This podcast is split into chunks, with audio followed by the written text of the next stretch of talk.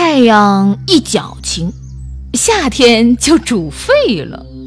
我们被热风赶进寻觅的深绿，亦或被一场酣畅大雨躺进玻璃窗，寻一壶茶，一杯冰镇的咖啡。窗外那些在春风里妊娠的青石榴。都褪去红裙子了，填起圆鼓鼓的肚子，迎风招摇，幸福着他们九月出生的孩子。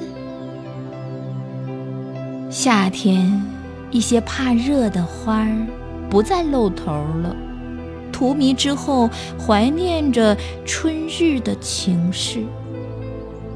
一丛凌霄花，艳艳的，以招摇的红朵撞响一城蝉鸣，与蓝天拥吻。夏天池塘满了，小河红了，小蝌蚪也长成强壮的击鼓青年。抓萤火虫的孩子，相偎在星光下，说着深情的语言，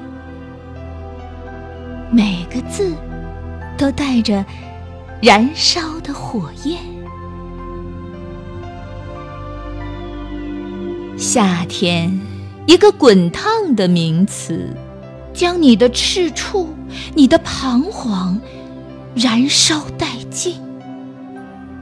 它是那么纯粹的，将你内心的冷逼出体外，在夜，在陌生的城，在独寂的山村。夏天，来来去去的风，也极其亢奋激昂。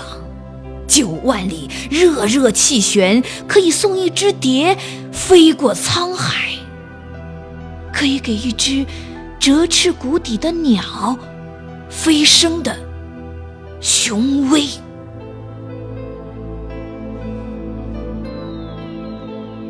夏天也是浪漫的，一束光晕下，有人慵懒的。吟唱，声声慢，轻摇着玫瑰色的高脚杯，半瓶红酒，浸泡着一段有温度的爱情。